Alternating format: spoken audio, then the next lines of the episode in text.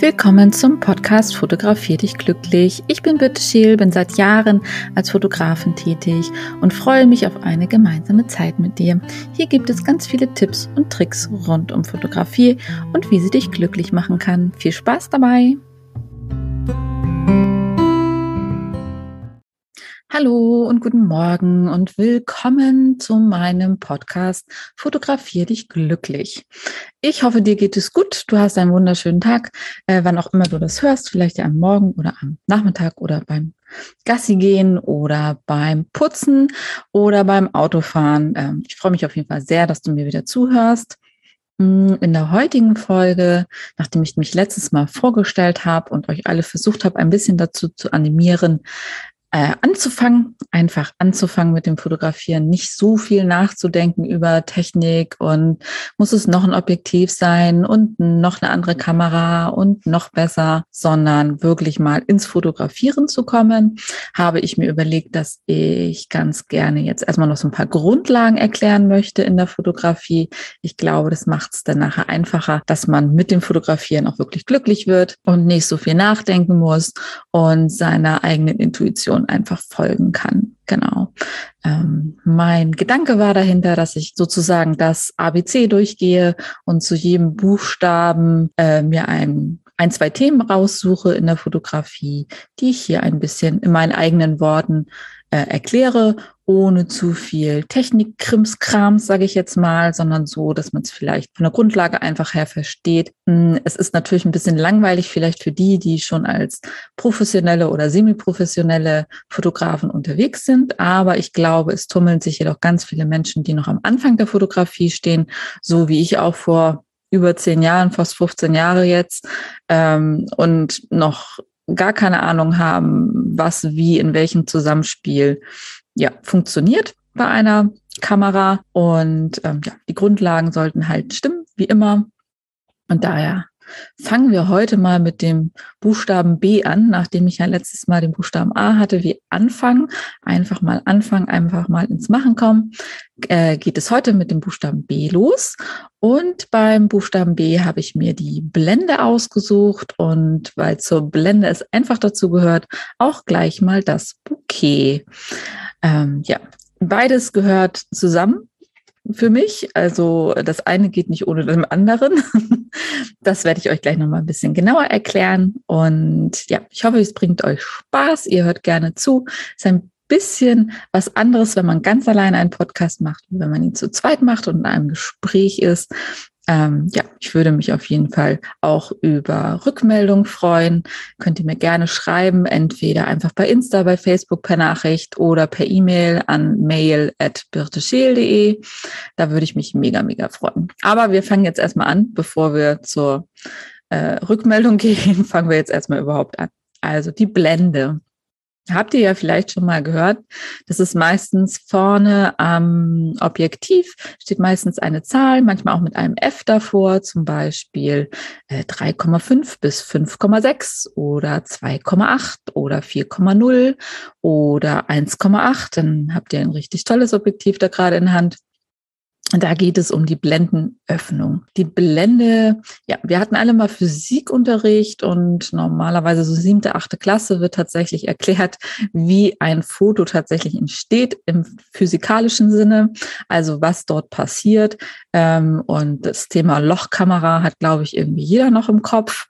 Also es ist natürlich so, dass äh, dieses Bild durch ein Loch entsteht in der Kamera. Ähm, bei den digitalen sind es dann die Blenden. Ähm, ja, und je nachdem, wie groß dieses Loch, also je nachdem, wie groß diese Blende ist, ähm, je nachdem wird das Bild halt schärfer oder unschärfer. Das ist so das Grobe. Da passiert natürlich noch ganz viele andere Dinge, aber das ist so das Wichtigste, finde ich tatsächlich bei der Blende.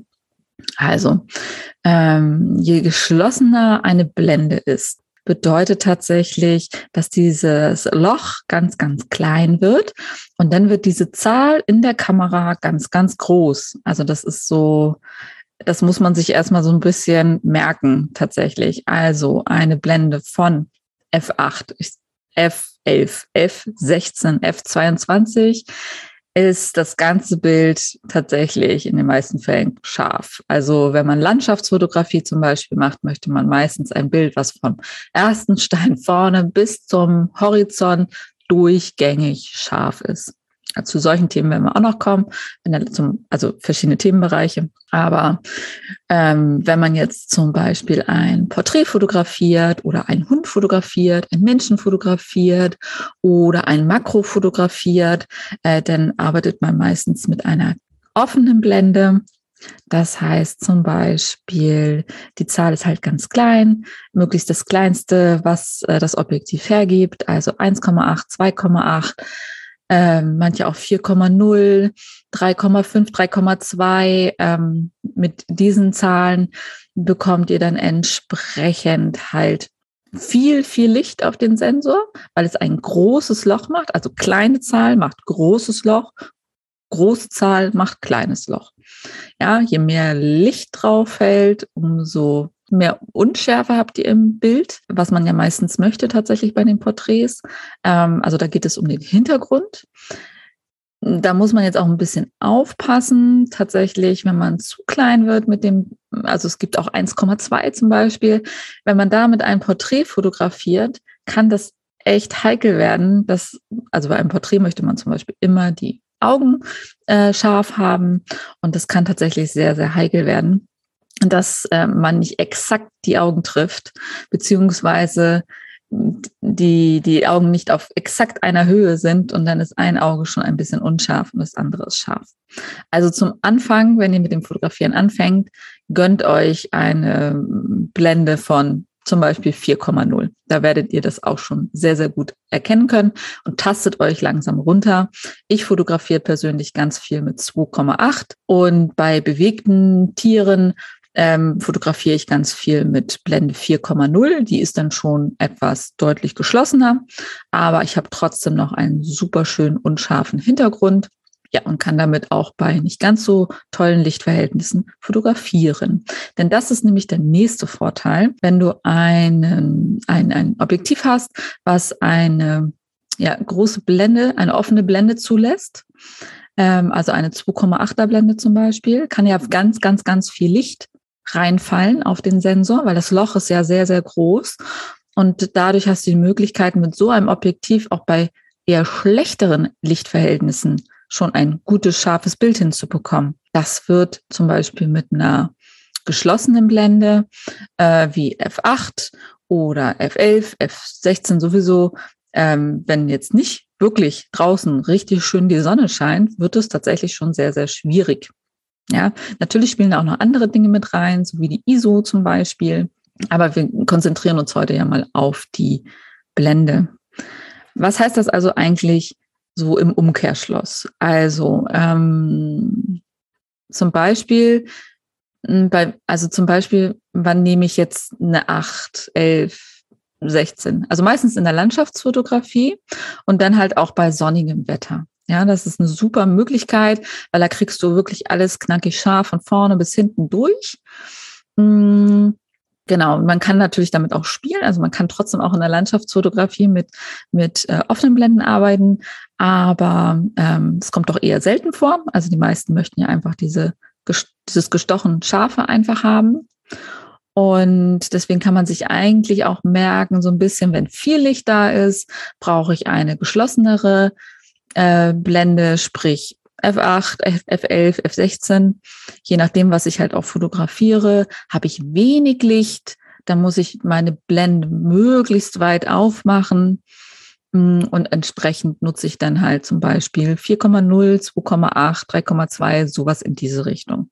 Also kann man sich eigentlich merken, bei wenig Licht eine offene Blende, bei viel Licht eine geschlossene Blende, also bei wenig Licht ein, ein kleiner Betrag, so mit 2,8 und bei viel Licht, bei Sonnenlicht ähm, sowas bei 8,0 losgehend. So. Ähm, es gibt so einen Spruch bei, wenn Sonne lacht, dann Blende 8. Den kann man sich so ein bisschen vielleicht merken, so für den Anfang. Ähm, wie gesagt, da ist immer ganz viel Kreativität trotzdem noch machbar. Aber so als kleines, ähm, ja, so als kleine Hilfe, als kleine Eselsbrücke, finde ich, passt sie tatsächlich schon auf jeden Fall. Also schlechtes Wetter, wenig Licht, müsst ihr das Loch, Loch groß machen, damit viel Licht da reinfällt. Und wenn ihr gutes Licht habt, dann macht ihr das Loch wieder sehr, sehr klein, damit da halt nicht so viel Licht reinfällt. Genau. Die Blende selber, das sind übrigens Lamellen. Ähm, die kann man sich tatsächlich auch sehr gut angucken, wenn man einfach mal andersrum in die Kamera reinguckt und dann die Blende verstellt, dann wird man auch sehen, wie das Loch größer und kleiner wird. Ähm, der schöne Nebeneffekt noch, den habe ich nur so im Nebensatz erwähnt. Ähm, bei einer offenen Blende, also zum Beispiel 2,8, 4,0, haben wir eine mega schöne Freistellung von unserem ja, von unserem Objekt, was, äh, was, was wir wirklich darstellen wollen. Also zum Beispiel von der Person oder von dem Hund oder von dem Pferd oder von dem Stein oder keine Ahnung, Eichhörnchen, was auch immer euch da einfällt, die Blume und so weiter. Äh, Freistellung heißt einfach, dass der Hintergrund wahnsinnig schön verschwommen ist. Ja, das ist das, was wir eigentlich immer haben wollen. Im Handy ist es immer die Porträtfunktion meistens. Äh, die stellt das dann automatisch ein. Und ähm, ja, sowas Halbautomatik gibt's halt auch am, am, an den Kameras. Die kann man auch nutzen. Aber ja, meine Überleitung sozusagen von der offenen Blende, von dem viel Licht, was auf den Sender kommt, von dem unscharfen Hintergrund, ist nämlich gleich zu meinem zweiten Thema, und zwar das Bouquet. Das Bouquet bezeichnet nämlich tatsächlich diesen unscharfen Hintergrund. Bouquet ist, äh, kommt aus dem Japanischen, Bouquet, und heißt so viel wie unscharf beziehungsweise Nebel, neblig. Daher kommt es her, wird in der Fotografiesprache wirklich extrem oft benutzt, ist ähm, ein sehr, sehr, sehr, sehr wichtiges Stilmittel.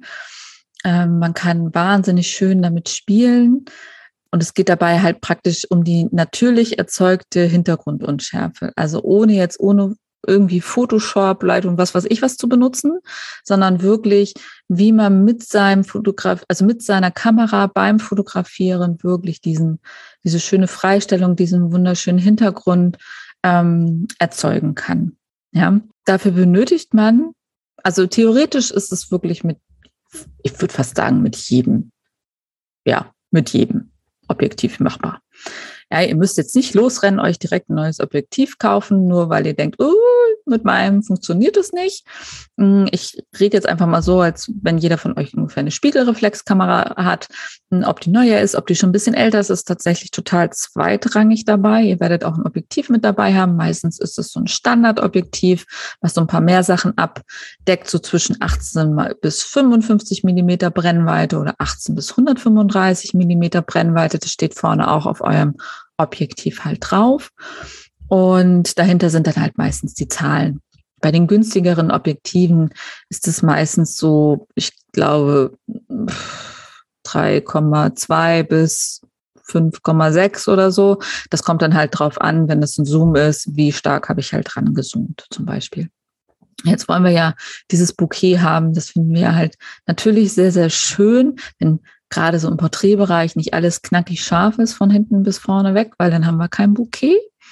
Ja, und wir wollen ja halt diese Freistellung der Person haben und diesen schönen, natürlichen, unscharfen Hintergrund. Mega schön, auch wenn man noch Lichtreflexe im Hintergrund zum Beispiel hat, die entweder von der Sonne auf den Blättern gemacht wurde oder mh, hm, wenn man zum Beispiel nachts oder abends fotografiert in der Stadt, wenn man dann äh, die Hintergrundbeleuchtung noch hat. Das kann man auch tatsächlich künstlich erzeugen mit Lichterketten und so weiter, die man in den Hintergrund hängt. Also da kann man sich auch wahnsinnig schön kreativ auslassen, um äh, ein wunderschönes Bouquet im Hintergrund zu gestalten.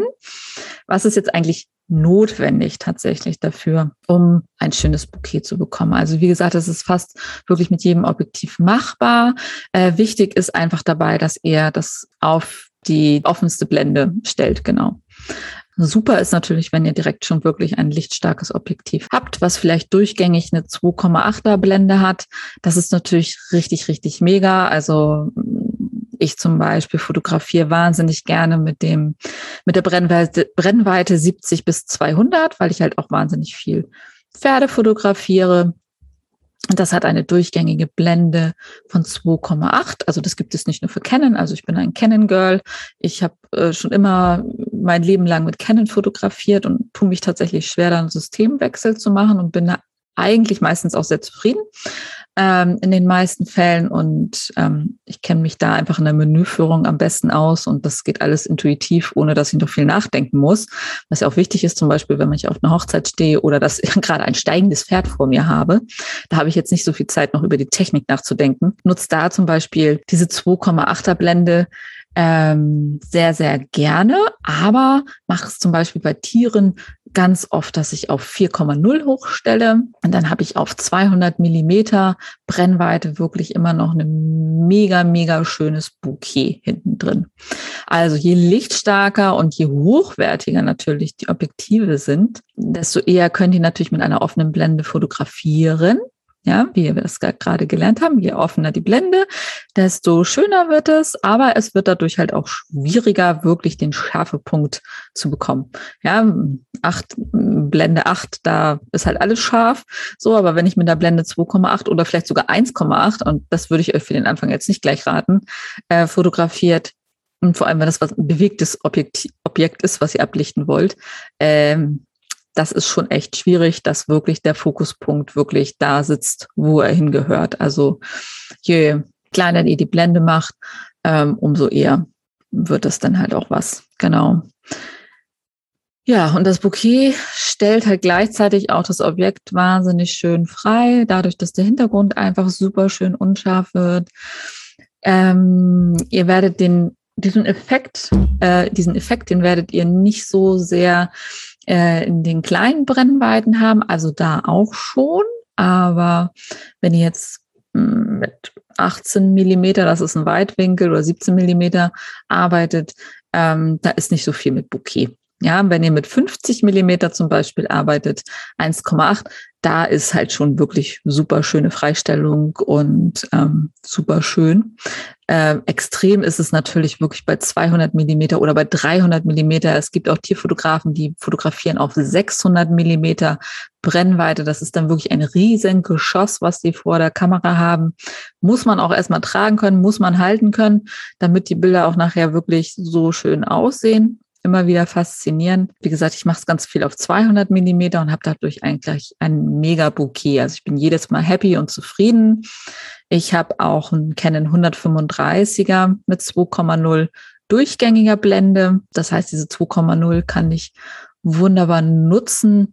Und ähm, es hat natürlich auch ein wunder, wunderschönes also wirklich wunderschönes Bouquet. Ist natürlich auch so ein bisschen Geschmackssache. Manche mögen das ja auch gar nicht. Bestimmt auch welche da bei euch Landschaftsfotografen, denen ist so ein Bouquet völlig schnuppe. Das interessiert die weiter nicht, diese Hintergrundschärfe. Ja, besonders schön ist dieses Bouquet finde ich persönlich, wenn das so richtig schön so sahneweich ist, also so richtig so geschmeidig. Das mag ich äh, richtig, richtig gerne.